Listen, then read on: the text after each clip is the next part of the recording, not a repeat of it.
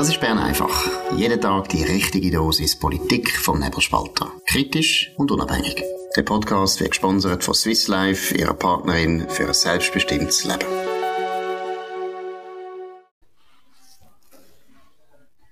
Ja, das ist die Ausgabe vom 6. Juli 2023. Dominik Feusi und Markus Somm. Wir reden noch einmal über das Wahlbarometer, das gestern rausgekommen ist, von der SRG gemacht, vom Sotomo Forschungsinstitut in Zürich. Da gibt es nämlich wirklich interessante Erkenntnisse. Ich habe sie zum Teil aufgegriffen, auch im Memo von heute.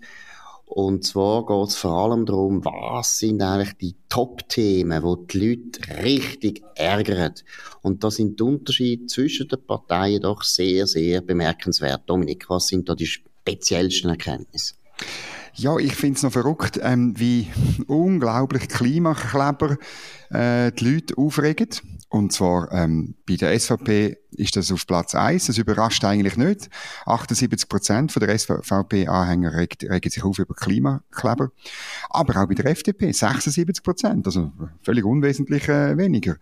Und auch Klimakleber sind auch ein Problem, wenn man bei der Mitte schaut. Jetzt ist es auf Platz zwei mit 58 Prozent. Und sogar bei den Grünliberalen regen sich ein Drittel von der, von der Sympathisanten über Klimakleber auf. Und ähnlich sieht es aus, lustigerweise bei der Gender-Debatte und der Wokeness. Die ist bei der SVP weit oben mit 71 Prozent, bei der FDP weit oben mit 66 Prozent.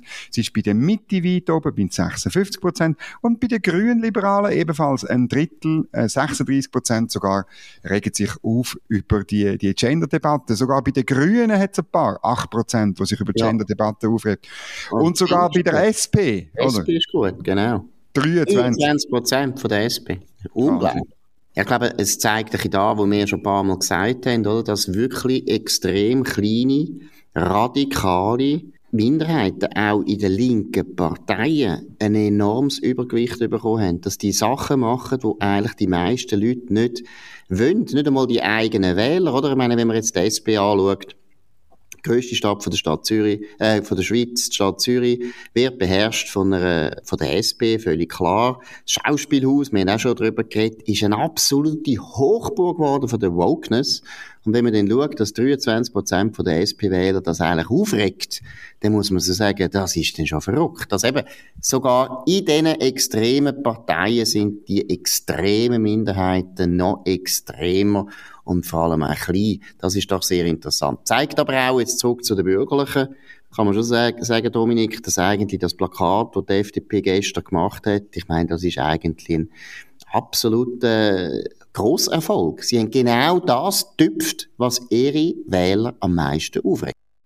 Ja, genau. Und jetzt müsst ihr jetzt noch eins machen zu, zur Gender-Debatte eigentlich, oder? Und interessant ist, äh, vielleicht noch, was fehlt, das fällt mir ein bisschen auf, oder? Ähm, ich sehe nie nicht Energie ich sehe nie nicht Stromversorgung. Ich sehe, oder? Mhm. Das, das ist irgendwie kein Ärgernis. Wahrscheinlich, weil halt immer noch Strom aus der Steckdose kommt. Absolut. Absolut. Man sieht es ja dann bei den Themen, die wichtig sind, dort ist die Energiepolitik dann schon drin. Aber bei den mhm. Ärgernis ist es nicht. Und das ist vielleicht jetzt auch noch ein eine gewisse Warnung die Themen, wo eben die grössten Ärgernis sind, das heißt noch nicht, dass die Leute finden, das ist die relevanteste Frage. Da muss man schon ehrlich auch sagen. Also, ja. das heißt nicht, dass Klimakleber für jeden bürgerlichen Wähler einfach das wichtigste Thema sind, aber wenn man sagt, was regt die am meisten auf, dann sagt der Klimakleber. Von dem her muss man alle Klimakleber auffordern, macht nur so weiter. Also wenn ihr wollt, die Grünen GLP und die SP kaputt machen und die Bürgerlichen stärken. Macht bitte weiter so. Max Vögtli, schade bist du jetzt in Mexiko und reist genau. absolut, äh, ohne dass du jetzt klebst und anklebst um. Das ist nicht gut. Du solltest jetzt richtig kleben, kleben, kleben, dünn kleben bis zu den Wahlen. Dann werden die Bürgerlichen Big Time gewinnen. Ja gut, er ist im August wieder zurück. Oder? Und dann, äh, Gott sei Dank. Äh, dann ist die heiße Phase vom, äh, vom äh, Wahlkampf. Da freuen wir uns äh, sehr drauf. In Bern tut man das auch vorbereiten, die, die, die, die heiße Phase. Es geht nämlich um die Listenverbindungen. Und es ist vorgestern bekannt worden, dass es in der Mitte eine grosse Listenverbindung gibt. EVP, Grünliberale und die Mitte gehen zusammen ins Rennen. Und gestern hat man dann noch lesen in der Berner Zeitung, dass die FDP und die SVP SVP flirtet mit einer Listenverbindung. Was sagt uns das so im Hinblick auf, auf die Wahlen? Ja gut, im Kanton Bern, ich weiss nicht, wenn die FDP das nicht macht, dann sind sie ja nicht mehr ganz bachen. Es ist ja so eine kleine Partei mittlerweile, also da müssen sie eigentlich alles machen, wo ihnen etwas bringt. Die SVP ist extrem dominant im Kanton Bern. Aber es zeigt eben eindeutig, dass die alten Blöcke, wo ja so viele Politologen immer behauptet haben, das ist vorbei und ja und so, dass die eigentlich existieren. Natürlich haben wir auch einen Mitteblock, aber der Mitteblock, der ist eigentlich weniger entscheidend als der bürgerliche Block auf der rechten Seite und der linke Block auf der linken Seite. Da hat sich auch nicht viel verändert. Also es ist natürlich ein bisschen so und ähm, für die FDP macht das sicher Sinn. Es ist sehr schwierig, dass sie einen dritten Sitz würde machen. Sie haben ja zwei. Ähm, Christian Markwalder tritt nicht mehr an, der Christian Wasserfallen tritt nochmal an. Das heißt, bei der FDP rutscht jemand nachher. Ähm, äh, sie haben eine Ständeratskandidatin, aber das wird eigentlich schwierig. Es geht jetzt wirklich darum, die Sandra Hess, Stadtpräsidentin von Nidau, in so ein bisschen Pole Position zu bringen. Das wäre ein guter Ersatz äh, für Christian Markwalder, weil sie wirklich freisinnig und nicht links ist. Ähm, in der Mitte dort wird, ist das Rennen offen und wird auch spannend. Wenn du zusammenzählst von 2019, was passiert ist, ähm, die Grünliberalen haben einen, äh, einen Sitz gewonnen, haben also drei Sitze gemacht, die Mitte hat zwei, also die BDP damals hat zwei Sitze gemacht, EVP eine. Bei der EVP geht es bei dieser Listenverbindung sicher darum, dass sie den Sitz einfach äh, rettet. Äh, und dann ist wirklich ein bisschen die Frage, ob das so bleibt, ob die Grünliberalen, äh, es ist ein Restmandat, äh, äh, Melanie Mettler gemacht hat, ob die das kann behalten kann. Und die hoffen natürlich, dass das geht. Es kann aber auch sein, weil die wirklich ziemlich gleich groß sind. Äh, die Mitte, wenn man, wenn man, wenn man CVP und BDP zusammenzählt, zur Mitte kommt man über aufs Gleiche wie die Grünliberalen. Es könnte auch für die Mitte ausgehen, dass sie einen dritten Sitz macht und einen der Grünliberalen wegnimmt. Das ist jetzt eine Listenverbindung, wo nicht so klar ist, wer davon profitiert. Es wäre auch eines von diesen wenigen Beispielen, wo sich für zeigen, dass der Gerhard Pfister mit seiner BDP-Umarmungsstrategie mhm. Erfolg hat. Wenn es da einen dritten Sitz machen im Kanton Bern, ja, ich meine, das ist seit der Jura weg ist, ist ja der Kanton Bern eigentlich für die CVP sprich mit Verloren. die äh, Füße Gobi gewesen, oder? Die haben eigentlich keine. Chance mehr gehabt, da in den reformierten Gebieten überhaupt etwas zu gewinnen. Die BDP hat da sicher andere Aussichten eröffnet, aber eben, müssen wir mal schauen, ob es das bis zum Herbst langt. Das Wahlbarometer, das haben wir ja gestern schon gesagt, sie sieht eigentlich vor, dass äh, die Mitte sich gut halten, sogar zuleitet, aber eben, das ist im kleinen, kleinen äh, Bereich, wo man muss sagen, ja, da, kann, da ist noch im Irrtumsbereich, also da kann man eigentlich nicht so viel davon sagen. Gut, gehen wir zu einem anderen Thema, Basel-Stadt. Wird ein Nationalrat jetzt auch Bundesrat werden? Das ist die erste offizielle Kandidatur. Wir gratulieren. Um wer geht's? Es geht um den Mustafa Atici, ein, ein legendärer ähm, kurdischstämmiger Basler SP-Nationalrat, Unternehmer in Basel und trotzdem in der SP. Er hat das äh, bei unseren Kollegen von Prime News äh, erzählt gestern, äh, dass er eigentlich alle Eigenschaften hat, die ein Bundesrat brauche. Es wäre ja auch seiner Meinung nach ein Signal für ähm, die Leute mit Migrationshintergrund, wenn jemand wie er im Bundesrat käme. Und ja, das äh, müssen wir jetzt unbedingt machen. Ich bin gespannt auf die, auf die Kandidatur. Sie ist natürlich, also er probiert das abzutemperieren, aber ich meine, der, der, der Favorit aus Basel ist natürlich nicht er, sondern der Beat Jans. Absolut. Und Migrationshintergrund, ja, ich würde ihm nicht zu nahe treten, aber die Ignazio Cassis, seine Eltern sind auch Italiener gewesen. Also auch der Ignazio Cassis darf sich durchaus äh, etwas darauf äh, zu gut halten, dass er da als Migrationshintergrund ausgestatteter Mann aus dem Tessin können Bundesrat werden. Also das ist jetzt auch wieder ein kleines Argument, und ich finde, ist eben kein Argument. Nicht gegen, nicht gegen Kurden, aber äh, grundsätzlich ist das noch nicht ein Argument, dass er über den Bundesrat muss. Aber Dominik, schnell kurze Beurteilung von der Chancen. Da müssen wir im Promillebereich suchen, oder? Würde ich auch sagen. Und es kommt noch dazu, oder dass, wenn es dann um die Verteilung von Posten geht, ähm, ist dann die SP nicht unbedingt so migrationsfreundlich. Das muss man dann schon noch in Erinnerung rufen. Also zum Beispiel der erste schwarze Nationalrat, der Riccardo Lumengo, SP Bern, hat ja verhindert, dass der Gewerkschafter Corrado Pardini ähm, in Nationalrat gekommen ist. Und dann vier Jahre später äh, hat man ihn also ziemlich forsch aus dem Amt gemobbt, damit der Gewerkschafter Gewerkschaften dann nachgerutscht ist. Also, äh, da gibt es schon auch Geschichten, die dann also nicht so darauf hinweisen, dass man die Leute mit Migrationshintergrund so wahnsinnig willkommen heißt. Genau, also die SP-Leute sind natürlich nicht die besseren Menschen als alle anderen Menschen, obwohl die SP immer so tut, als wären sie die besseren Menschen. Und äh, gerade ist ja dann noch gleich abgewählt worden, dann aber weil wegen der Frauen. Wegen der Frauen. Die Frauen haben dann rausgerührt und da hat man in der SP ein bisschen weniger ja, ein bisschen mehr Mühe, da irgendwie Frauen rausmobben, da machen sie dann nicht so gern. Gut, wir kommen zu der SP Zürich. Kanton Zürich, die haben eine ganz geniale Idee gehabt, die wirklich wieder zeigt, die sind näher bei den Leuten, auch näher bei den eigenen Wählern, wie wir es gesehen haben mit den Ärgernislisten. Um was geht's, Dominik?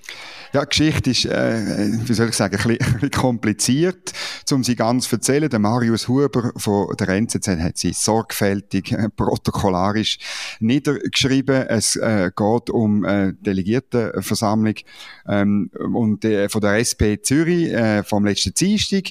Man hat dort äh, die Statuten von der SP besprochen und dort ist es um die Frauenquote gegangen. Und es ist ja dann auch schwierig, oder, wenn du eine Geschlechterquote hast, aber gleichzeitig hast du jetzt eigentlich ein eine, eine unbekannte oder eine unendliche Anzahl von möglichen Geschlechtern was machst, oder?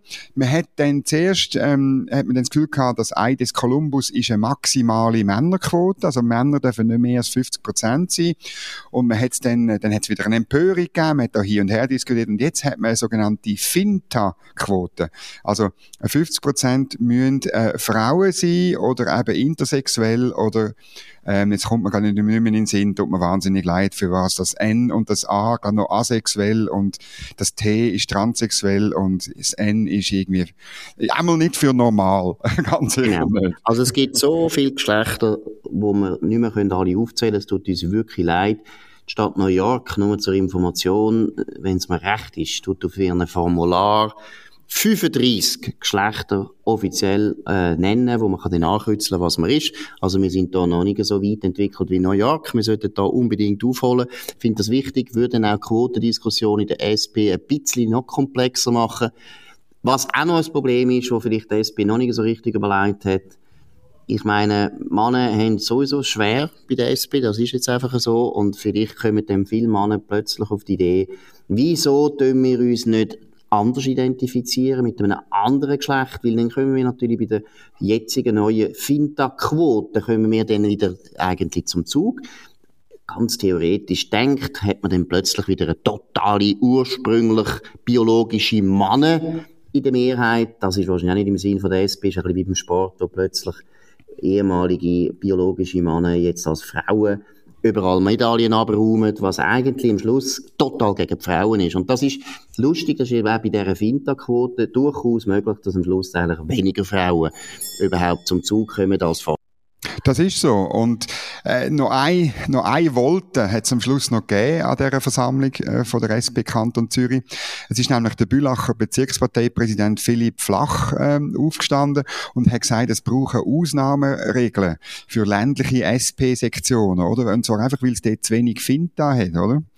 Und das ist lustig. Also man hat am gleichen Abend eine Quote beschlossen und dann hat man sofort eine, eine, eine Ausnahmeregel beantragt. Die USO sind dann aufgestanden und äh, sind äh, fast durchgedreht, oder? Man muss halt eben aktiv nach Finta-Personen suchen. Mhm. Und das ging nicht, äh, wenn man nur Cis-Männer, also das sind eben so Leute wie du und ich, nehme, dann gäbe es ein Zerrbild von der SP. Äh, äh, sogar dann, also die Ausnahmeregel wäre einfach eine 50%-Quote bei denen, die in Grenze kommen, weißt du, auf so Listen weit vorne. Und hinten könnte man dann mit Männern auffüllen. Das wäre, also, es ging nur um das, also ums Auffüllen mit, mit wahllosen, mit Wahl, mit Männern ohne Wahlchance. Aber auch das, Juso hat das bekämpft, aber Delegierte haben die Ausnahmeregelung äh, am Schluss noch gut geheißen mit 79 zu 51. Genau, da hat nachher eine gewisse Vernunft hat da können sich durchsetzen, aber die User, das wissen wir mittlerweile, tun sich immer durchsetzen. Es ist einmal nur noch eine Frage von der Zeit. Aber ich muss ehrlich sagen, wenn sie so weitermachen, die SP, eben mit ihren Gender-Kapriolen, ja, dann müssen sie sich wahrscheinlich in fünf Jahren keine Sorgen mehr machen, da gibt es auf dem Land einfach gar keine Sozialdemokraten mehr. Weil äh, der Gegensatz zwischen den zwei rot-grünen, völlig extremistischen, surrealen, weltfremden Städten Winterthur und Zürich, wo man sich so im rot-grünen Bubble immer mehr übertrifft mit Unsinn und extremen Forderungen und ganz absurden Vorstellungen. Der Gegensatz zwischen diesen zwei Städten und dem Land, wo es ja eben auch normalerweise auch noch Sozialdemokraten gegeben hat, der wird immer grösser. Ich glaube, das wird die SP auf die Dauer nur schwächen. Aber wie gesagt, das ist nicht so etwas, was uns sehr viel Sorgen macht. Mehr Sorgen macht uns natürlich die Gletscherwelt. Der Blick hat da uns äh, zum Thema auch wieder aufgeweckt. Dominik, um was geht's? Ja, der, der, der Blick ist ähm, in die Berge gefahren, also äh, Richtung Furka-Pass und ähm, hat Drohnenaufnahmen äh, gemacht. Ehrlich gesagt, ich weiß nicht, ob er es selber gemacht hat. Ich hoffe, sie hat sie selber gemacht. Und äh, ja, wie, wie seit Jahren eigentlich, ist gar keine neue Geschichte. Der ähm, Rhone-Gletscher geht's nicht so gut. Und der Titel im Blick ist wunderbar. Dieser Gletscher ist am Sterben. Ähm, äh, ja, er schmilzt auch schon seit Jahren. Man tut ihn ein bisschen zudecken mit, mit irgendwelchen Plastik, also mit weißem äh, Schutzfolie. Und das ist ganz schlimm. Also äh, eine Dame von Pro Natura ruft da aus, das sei ganz schlimm mit dem Plastik. Das gebe ich nachher Mikroplastik äh, im, im, im Gletschersee. Und ich komme einfach nicht raus. Wir haben ja jetzt Ja gesagt zum Klimaschutzgesetz und jetzt, jetzt schmelzen die Gletscher weiterhin. Was ist da los? Ja, genau. Und ich meine, wenn man die Unterlagen vom Bund genau studiert hat, das ist wirklich spektakulär gewesen, haben sie ja eigentlich, nein, nicht eigentlich, wir wissen ja, wer das denn war, aber wir nennen jetzt mal den Namen heute nicht, ja, sie haben den Eindruck erweckt, dass wenn man da zustimmt zu dem Klimaschutzgesetz, dass eben dann das Problem von der Gletscher wenigstens gemindert wird. Das ist jetzt noch nicht der Fall. Jetzt kann man immer noch sagen, ja gut, wir geben uns ein bisschen Zeit. Wir haben ja bis 2050 Zeit, zum Gletscher zu retten. Mal schauen, ob wir das schaffen. Aber vielleicht noch schnell interne Kritik an dir, Dominik. Ich finde, du hast das Narrativ vom sterbenden Gletscher hast du auch schon übernommen. Du hast gesagt, der Gletscher geht's nicht gut. Und dann muss ich sagen, ja, wer sagt eigentlich, dass der Gletscher so groß wird sein? Ich meine, warum haben wir überhaupt die komische Vorstellung, Gletscher braucht's und Gletscher ist schön? Weil letztlich, Entschuldigung, zum Beispiel zu römischen Zeiten haben Gletscher viel andere Ausmaße angenommen. Sie sind viel, viel kleiner gewesen.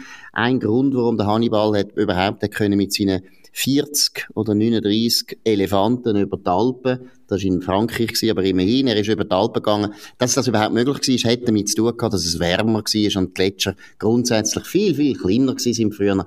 Jetzt sieht das schön aus. Ich gebe es zu, ein Gletscher kann schön aussehen. Aber es ist jetzt auch nicht Kopfendeckel das grösste Unglück der Weltgeschichte, wenn halt ein Gletscher einmal schmilzt. Das ist eben der Ökokonservativismus, wo die meisten Menschen haben. Sie möchten gerne, dass die Natur genau so bleibt, wie sie sie im Kopf haben. Und der Gletscher darf kein Millimeter kleiner werden. An das hat man appelliert. Und ja, das ist zutiefst menschlich. Ich meine, du hast ja schon recht. Gletscher wachsen, Gletscher, Gletscher äh, werden kleiner. Es ist natürlich, steht im Raum, ob das wirklich, ähm, ob, ob das, es ist dann noch ethisch, moralisch natürlich für, für äh, Pro Natura und so weiter. Ist es Menschen gemacht, dann ist es ganz schlimm. Wenn es Natur gemacht hat, eben wie damals beim Hannibal, dann ist es nur halb so doppelt, oder? Also, das ist am Schluss ein ethisch-moralisches Problem und der Mensch ist der Bösewicht und das ist, äh, sozusagen wie eine, wie eine, äh, äh, ja, eine a priori Definition und dann, dann ist es klar. Dann ist jeder schmilzende Gletscher jetzt im 21. Jahrhundert ein Skandal.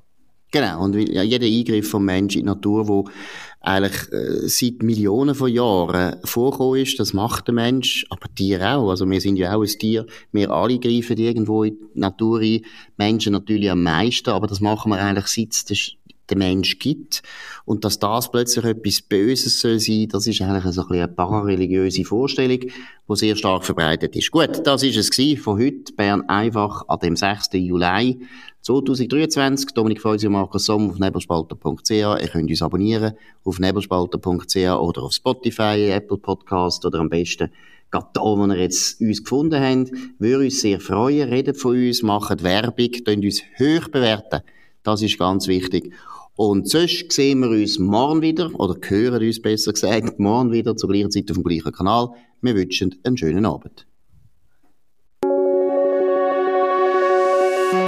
Das war Bern einfach, gesponsert von Swiss Life, ihrer Partnerin für ein selbstbestimmtes Leben.